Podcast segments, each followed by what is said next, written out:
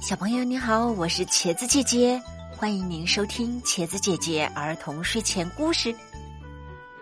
接下来一起来听故事《开满鲜花的小路》。这个故事的作者是林颂英。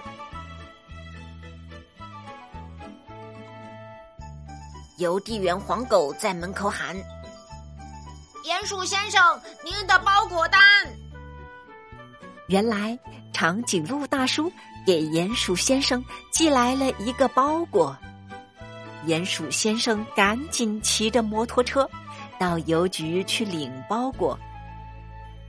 他回家后打开包裹，看见一堆小颗粒，可认不出是什么东西。鼹鼠先生拿着包裹来到松鼠太太家，他问松鼠太太。长颈鹿大叔寄来一个包裹，呃，请您看看是什么东西。松鼠太太拿过来一看，里面空空的，什么也没有。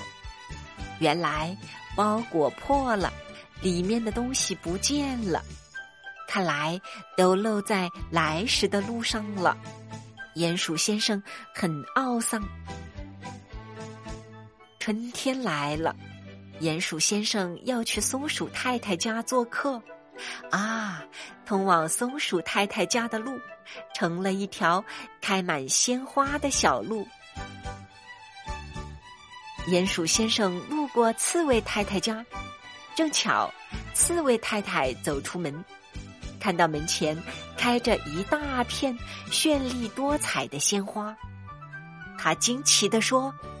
这是谁在我家门前种的花呀？多美呀！鼹鼠先生回答：“我不知道。”鼹鼠先生经过狐狸太太家，正巧狐狸太太走出门，看到门前开着一大片五颜六色的鲜花，他奇怪的问：“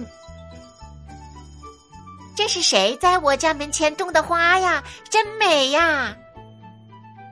鼹鼠先生回答：“我不知道。”鼹鼠先生来到松鼠太太门前，松鼠太太走出门，看见门前的小路上花朵簇簇，小松鼠、小刺猬和小狐狸在那里快活的蹦啊跳啊。松鼠太太对鼹鼠先生说。我知道了，去年长颈鹿大叔寄给你的是花籽，这是多么美好的礼物啊！